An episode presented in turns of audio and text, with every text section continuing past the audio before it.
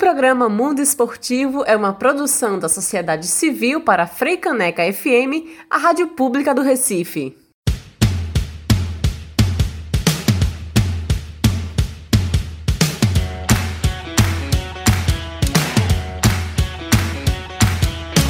Olá, está começando o Mundo Esportivo aqui pela Freicaneca FM. Eu sou Débora Larini, sejam todos muito bem-vindos. E no programa de hoje estamos recebendo Elide Alves Leal, ela que é artista e professora, para falar um pouco mais sobre a dança como um esporte. Elide, muito obrigada pela sua participação, obrigada por estar aqui conosco na Frecaneca. E conta um pouquinho pra gente como começou a sua história com a dança. Em que momento você se viu apaixonada pela dança? Olá, Débora, olá, ouvintes. Bom, essa pergunta é uma pergunta muito fácil para mim, na verdade, de responder, porque eu sempre me vi apaixonada, envolvida e atraída pela dança. Eu não sei de onde vem e até sei a mistura de uma pedagoga com um psicólogo tinha que sair uma artista, né? Então meus pais sempre me motivaram muito a dançar e a estar inserida a arte como parte fundamental da minha formação como pessoa. E eu nunca me vi sem a dança. Eu acho que as crianças, a maioria das meninas, por exemplo, passa por um momento onde a gente sonha em ser bailarina, algum momento. E outro momento da vida a gente começa a acrescentar outras coisas, como ah, eu quero ser bailarina e veterinária, eu quero ser bailarina e aeromoça, né? A gente tem aqueles sonhos. Eu nunca tive esse momento de esquecer o bailarina. Eu sempre quis ser bailarina, permaneci querendo ser bailarina e desde então não me vejo fazendo outra coisa. Eu comecei a fazer balé com 4 anos de idade e esse casamento aí muito bem sucedido já já perdura por mais de 30 anos. Então eu tenho 37 anos de idade e desde os 4 anos de idade, sem parar, eu tenho essa relação aí tão maravilhosa com a dança. Você comentou que começou aos 4 anos no balé. De lá para cá, quais foram as principais dificuldades que você enfrentou para continuar sua caminhada pela dança? Eu vou te falar que a principal, assim, o princip... a principal dificuldade mesmo de da pessoa se manter na dança é que exige normalmente um investimento. Então, para os meus pais, eu acho que a maior dificuldade, na verdade, não foi para mim, mas sim para os meus pais, e sim manter a frequência, né, assim, daquela grana suada todo mês de professora e de um psicólogo, que não é uma grana que a gente podia dizer assim: ah, a gente vai pagar com tranquilidade a natação, a dança, não é. Então era tudo muito sacrificado. Eu acho que o, a, a principal dificuldade foi essa permanência com aquela aquela verba destinada todos os meses para para que eu estivesse fazendo a minha dança, que era algo que me fazia feliz, mas o que eu vejo hoje em dia, como professora, por exemplo, a dificuldade que as pessoas enfrentam em entender que a dança é uma profissão, sim, ser bailarina é profissão, ser coreógrafa é profissão, ser professora de dança é profissão, a gente tem contas a pagar, então isso ser reconhecido como profissão é algo muito difícil. E eu confesso a você, Elide, que eu faço parte do grupo dos que são um pouco travados com relação à dança. Se eu, ou até os ouvintes, né, que também estão nessa, nesse grupo dos travados, dos bloqueados, digamos assim, para a dança, quiséssemos iniciar né, nessa etapa, qual seria o ritmo mais fácil para quem quer começar? Ou não existe um ritmo fácil nesse momento? Ó, oh, Débora, engraçado até ouvir isso, que é algo que eu escuto com muita frequência, viu?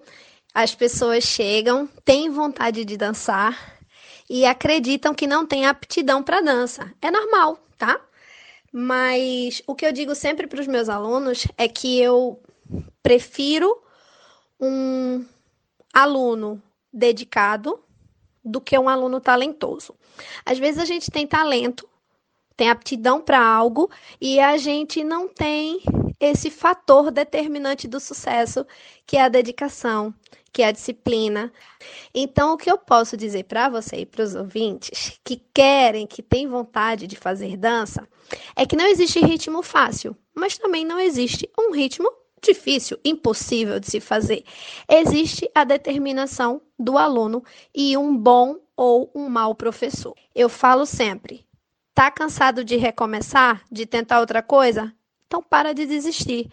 Então é mais ou menos por aí. Se a gente quer muito uma coisa, a gente acha que não tem aptidão para aquilo, primeiro, quero fazer, quero. Então eu vou atrás de uma boa escola, um bom professor, e aí sim eu vou me permitir fazer o que eu quiser. Pode ser do ritmo mais difícil ao mais simples.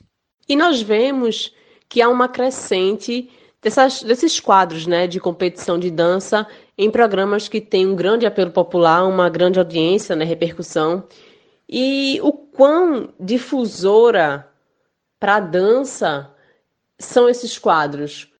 Eu acredito que seja sempre muito positivo a visibilidade desses programas, sabe, para para nós que fazemos dança, para nós que fazemos arte. E, e, e o melhor, assim, como o relato dessas pessoas que participam desses eventos, desses programas, como é importante que eles sempre têm um texto muito parecido de experiência, né? Que é de dizer que a vida deles nunca mais foi a mesma depois que eles dançaram e aí que mudou muita coisa na minha vida depois que eu dancei. E é verdade, a dança ela muda as pessoas. É, eu vejo essa mudança constante.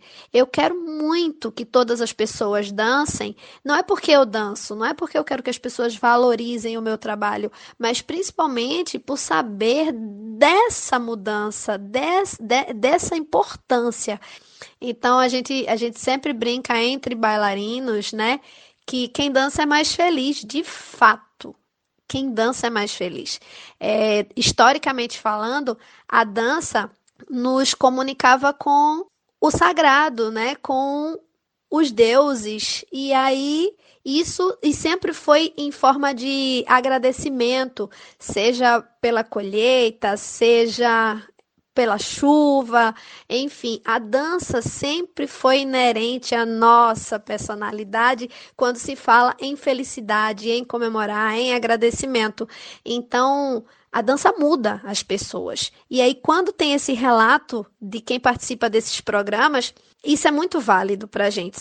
Elide, a gente sabe que ainda existe um preconceito muito social em relação aos homens que praticam a dança seja balé, ou seja qualquer outro ritmo, né, qualquer outro estilo de dança. Como é que os homens podem fazer para quebrar esse preconceito e começar no mundo da dança, né? Eu adorei que você tenha feito essa pergunta, porque eu tenho hoje em sala de aula dois alunos meninos. E isso é fruto de um trabalho na mudança, né, de, de pensamento dos pais a evolução dos pais é muito importante, né? E aí, a partir do momento que as mães motivam, as crianças percebem que o preconceito não existe a não ser neles mesmos. Às vezes eles têm vontade de fazer e não fazem porque ficam imaginando que os outros vão pensar. Então, se o pai ou a mãe motiva, tudo fica mais fácil.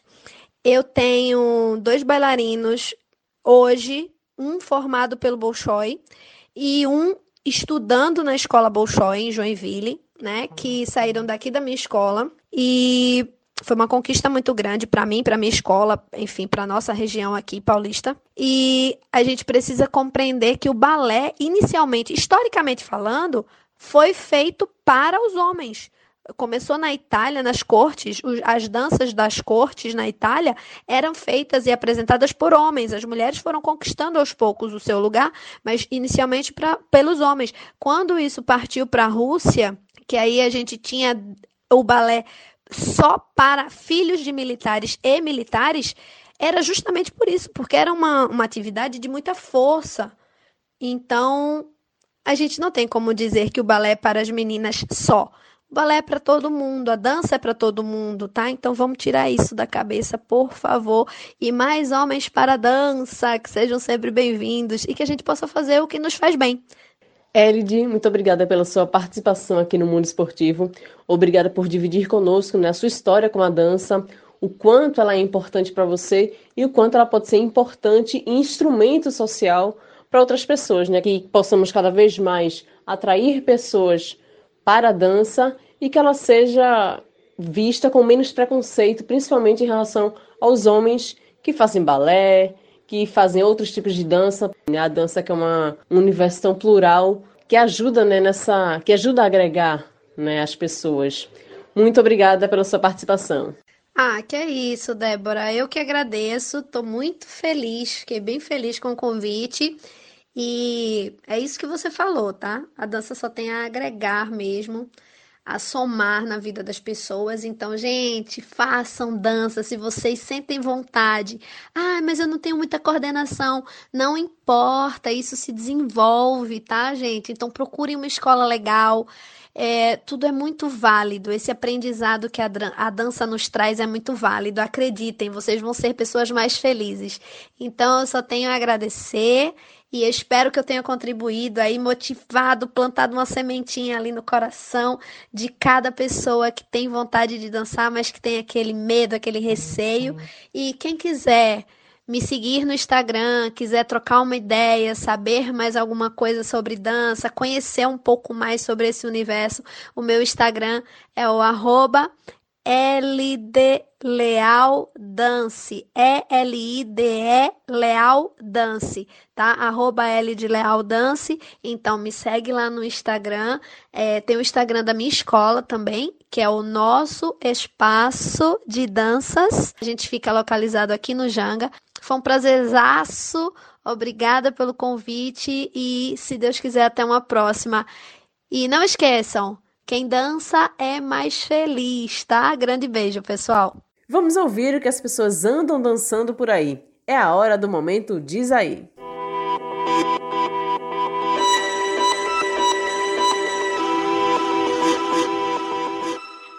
Meu nome é Isis, eu tenho 18 anos e eu danço há 12 anos.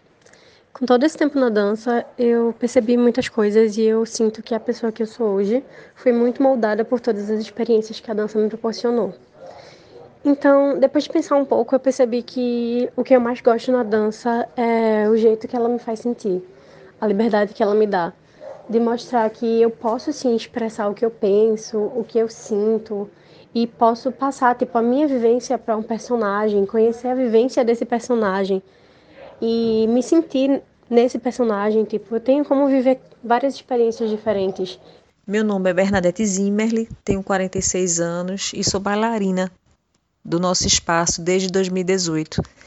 O que me levou a fazer balé foi uma aula que vi de, da professora Elide é, há dois anos e meio atrás, nas férias de janeiro, uma aula de balé intermediário e assim, eu me encantei com a aula, me encantei, achei, achei muito bonita a precisão, a leveza, a harmonia dos bailarinos. E quis me desafiar e, e entrei é, para fazer essa, essas aulas nas férias. É, no início foi bem difícil, né? É, eu não, não comecei cedo, não comecei criança, mas a mas vi, fui muito incentivada pela professora e vi que a gente não, não tem tempo para começar o balé, mesmo com as limitações do corpo. E agora, vamos ao quadro Giro no Esporte. Já imaginou misturar dança com skate? Pois saiba que isso já existe. É o longboard dancing Além de muito equilíbrio, a dança em quatro rodas precisa de muita ginga e habilidade. E mesmo precisando de tanto esforço e talento dos praticantes, o longboard dance ainda não é reconhecido como um esporte pelo Comitê Olímpico Internacional, mas a atividade já deu a volta ao mundo, conseguindo uma certa popularidade em países como Alemanha, Rússia, Coreia do Sul, China e Estados Unidos.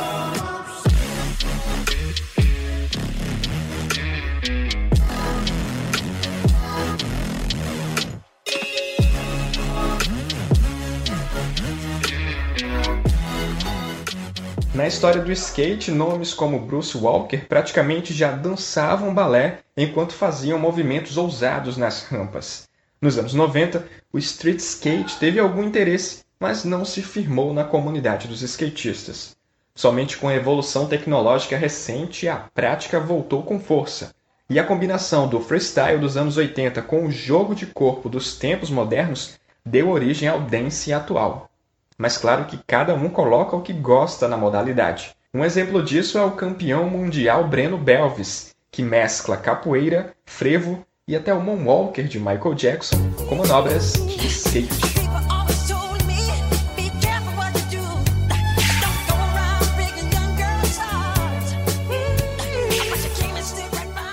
Aos 19 anos, Breno enfrentou oponentes do mundo inteiro na categoria Dança Estilo Livre sobre rodas. A vitória foi um momento inesquecível, como relembra Breno. Quando eu ganhei, eu só procurava algum amigo para comemorar, mas só tinha um, um amigo entre no meio de multidão de gringos. e aí foi, assim, foi muito emocionante.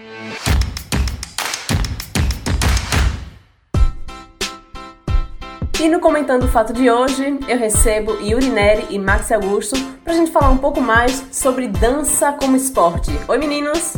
Oi, oi, oi, Débora, tudo bom? Tudo ótimo. Oi, Débora, oi, Max, tudo jóia? Yuri, qual fato você traz pra gente sobre a dança? Bom, hoje eu vou falar, eu acho que de uma manifestação popular que muitos ainda quando muito jovenzinhos participaram em algum momento, em alguma data, em uma data comemorativa muito específica na escola no mês de junho. Eu estou falando das quadrilhas juninas. As quadrilhas também conhecidas como quadrilhas caipiras e quadrilhas matutas. A quadrilha junina, né, que reúne aí um conjunto de ritmos musicais é uma grande celebração, uma grande festa da dança.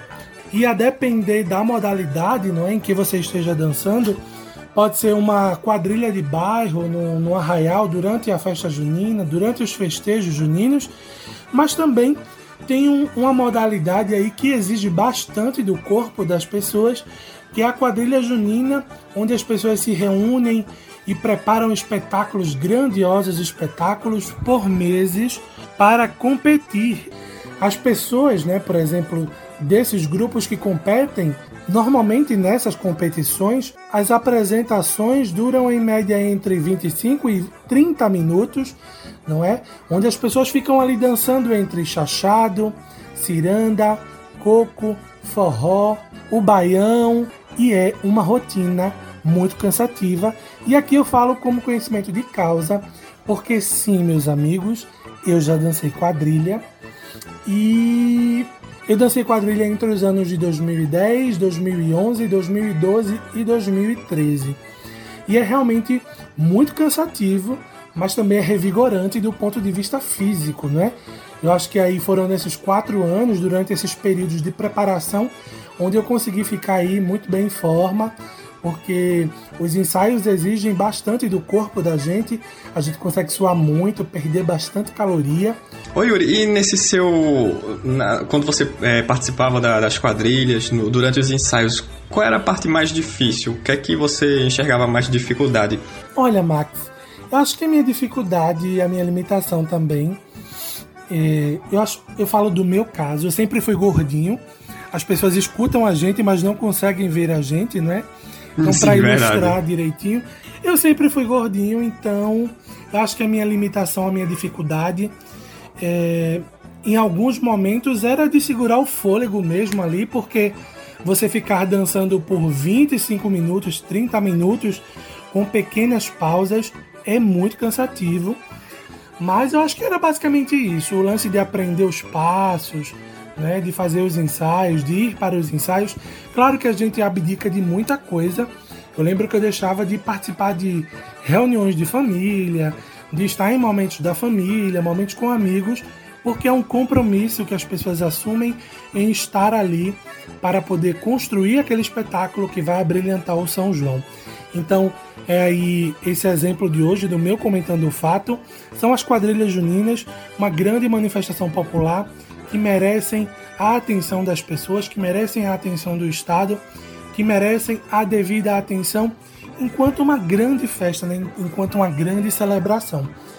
Muito bom, muito bom. Realmente é, exige bastante né, do, do condicionamento físico e, é, sem dúvida, deveria estar aqui realmente no mundo esportivo de hoje.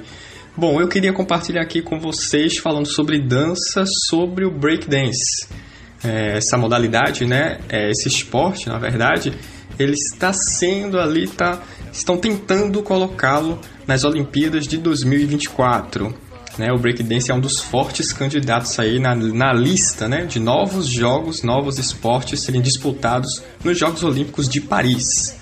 É, o comitê organizador do evento, que vai acontecer na capital da França, né, sugeriu a modalidade com intenção de levar uma dimensão mais urbana e artística ao evento. Né? Vale ressaltar que sempre o país sede das Olimpíadas ele tenta buscar é, esportes, é, novos esportes, né, que sejam característicos e que valorizem a cultura, valorizem o ambiente ali que está sendo praticado na, na cidade, é, no país como um todo. E Paris, é, querendo buscar esse, esse ar mais urbano, né, está tentando é, oficializar aí o breakdance junto ao comitê organizador. Bom, falando um pouquinho da história do breakdance, para quem não conhece, ele surgiu nos anos 80 nos Estados Unidos e é uma dança de rua onde cada dançarino pode e é recomendado né, que crie o seu próprio estilo é, as competições, né, chamadas ciphers, são as rodas nas quais os homens e mulheres vão para o meio e um após o outro eles dançam sem restrições, né, cada um com seu estilo. Hoje os círculos eles costumam funcionar como espaço de treino e troca de experiência ali entre os dançarinos. Né? No mundo esportivo a gente vem sempre falando que a prática de esportes sempre acaba criando essa comunidade, esses grupos, essas trocas. Né? E no breakdance não poderia ser diferente. Bom, o breakdance competitivo é ligado à Federação Mundial de Dança Desportiva é, e entrou nos Jogos Olímpicos da Juventude, que foi realizado em 2018 em Buenos Aires, na Argentina. A experiência naquele momento né, foi aprovada pelo Comitê Olímpico Internacional. Bom, como esporte, o breakdance é recheado de modalidades de disputas. Né? A principal é o duelo chamado um contra um. É a principal categoria aí que está na disputa né, para ser incorporada aos, aos, Jogos Olímpicos de 2024. Os participantes do breakdance eles têm uma denominação própria, né? São os b-boys e as b-girls, que são os atletas que se apresentam né, nas batalhas com roupas que se sentirem mais confortáveis, né? Tem essa liberdade, essa característica. E apesar de não ser um critério de avaliação, normalmente os competidores vestem moletons ou bermudas com muito estilo, né? Cada um com seu estilo ali diferentão. É, a disputa começa quando os dançarinos entram na pista e um DJ começa a tocar músicas relacionadas ao universo do hip hop, do rap e do break beats. É, nesse momento, né, cada competidor começa a dançar e onde ele vai ser julgado né, pelos jurados que estão ali acompanhando a competição. É, é, importante ressaltar que o dançarino não escolhe a música que vai acompanhar a sua performance, portanto, não tem como ele preparar uma coreografia de antemão. Claro que ele pode usar seu jogo de cintura ali, seu molejo para criar na hora né, movimentos e impressionar os jurados, mas não tem essa. É, não tem como é, decorar uma coreografia, planejar uma coreografia, porque é tudo de improviso. A, a música ali é uma surpresa. E, no geral, os critérios de avaliação são similares a qualquer tipo de disputa, né? Enquanto os b-boys e as b-girls se apresentam, os jurados analisam musicalidade, utilização dos passos básicos do break, a limpeza do movimento, o grau de dificuldade, a criatividade, entre outras séries de fatores, né? E existem modalidades né, do breakdance, como eu falei no começo, a modalidade 1 por 1 está sendo aí cotada né, para os Jogos Olímpicos, que é a mais conhecida, mas existe também a modalidade 2x2, que é parecida com a, com a 1x1. A diferença é que são duplas contra duplas, né? E tem também a modalidade 4 versus 4, né, que são as competições onde quatro dançarinos é, enfrentam outros quatro dançarinos e a competição é estipulada por um tempo que é mais ou menos ali cerca de 8 minutos. Então, um pouquinho aí, um apanhado aí para vocês do break dance. E agora eu vou passar a bola para Débora Larini para saber o que ela traz aqui pra gente no Comentando o Fato, falando sobre dança no esporte. Débora? Bom, Max e Yuri, quem nos ouve aqui pela Freicaneca, vou falar um pouquinho sobre a dança esportiva. É uma modalidade disputada até em jogos mundiais. ela é regida internacionalmente como esporte pela World Dance Sport Federation e no Brasil pelo Conselho Nacional de Dança Desportiva e de Salão, o CNDDS. A atividade tem adeptos no mundo todo e traz como benefícios melhorar a aptidão física, bem-estar mental e formar relações sociais. A gente sabe que a dança tem essa. Um dos pilares da dança é essa formação de relações, né? Acho que a dança consegue unir muitas tribos, né? Diversas tribos é, com, com o conjunto, né? Com os movimentos, com os ritmos, enfim, acho que é uma. É um esporte que agrega bastante. E a dança esportiva, inclusive, já participa do The World Games, que são jogos mundiais em que são disputados esportes não olímpicos reconhecidos pelo Comitê Olímpico Internacional. A dança esportiva ela é dançada em casal e contempla 10 ritmos internacionais de danças de salão, divididos em duas modalidades. A primeira modalidade é a Stanford, que engloba valsa lenta, tango internacional, valsa vienense, slow fox e quick step. E latim, que é a segunda modalidade, que engloba samba internacional, o cha-cha-cha, rumba, passo doble e jive. No Brasil, foi fundado em 2013 o Conselho Nacional de Dança Desportiva e de Salão e conta atualmente com 79 membros filiados e praticantes da modalidade distribuídos em vários estados do país, como Ceará, Mato Grosso do Sul, Minas Gerais, aqui em Pernambuco, Santa Catarina e São Paulo. A entidade orienta e realiza campeonatos, cursos de formação para atletas e árbitros, e está em parceria com seus membros para o desenvolvimento e a promoção do esporte aqui no Brasil. É, a dança é, tem a gente, acho que muita gente está tendo acesso mais à dança, né? As modalidades, como eu falei em algumas aqui, o tango, a valsa, a rumba, o passo doble graças a alguns programas né, que temos em TV aberta que tem quadros de dança, né, que trazem essa, essa cultura um pouco mais para perto da gente. A gente que às vezes é até um pouco afastado da dança por N motivos, né, por acompanhar mais o esporte A o esporte B e esquece que a dança também é um esporte. Eu acho que esses programas são a são aquela válvula que a dança precisa para ser mais admirada, mais reconhecida. Esse foi o Comentando o Fato de hoje, aqui no nosso Mundo Esportivo. Yuri, Max, obrigada pela companhia. Vocês também que nos ouvem. E até o próximo programa. Parece que se florecer y en las noches del otoño reverdece tal como el amor que siento yo por ti. por ti, por ti, como el amor que siento yo por ti. Programa Mundo Esportivo é uma produção da sociedade civil para a Freicaneca FM, a rádio pública do Recife. No programa de hoje, você ouviu trechos de entrevistas da Record TV. Obrigada a todos que acompanharam o Mundo Esportivo de hoje. O programa teve produção e edição de Yuri Neri e Max Augusto e apresentação minha, Débora Larini. Até a próxima!